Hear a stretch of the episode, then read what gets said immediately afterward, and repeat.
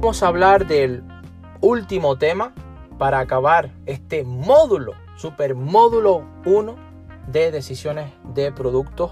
Ahora sí toca hablar sobre las líneas de productos, sobre las gamas de productos y es el tema de las dimensiones de la cartera de productos. Dimensiones de la cartera de productos. Importantísimo.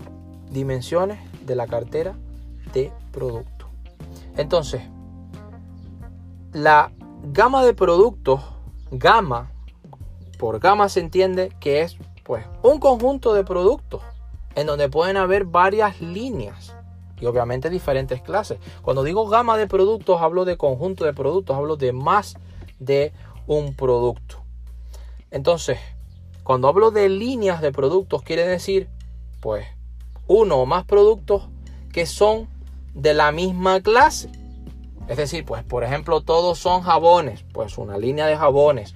O todos son colonias, pues la misma línea de colonias.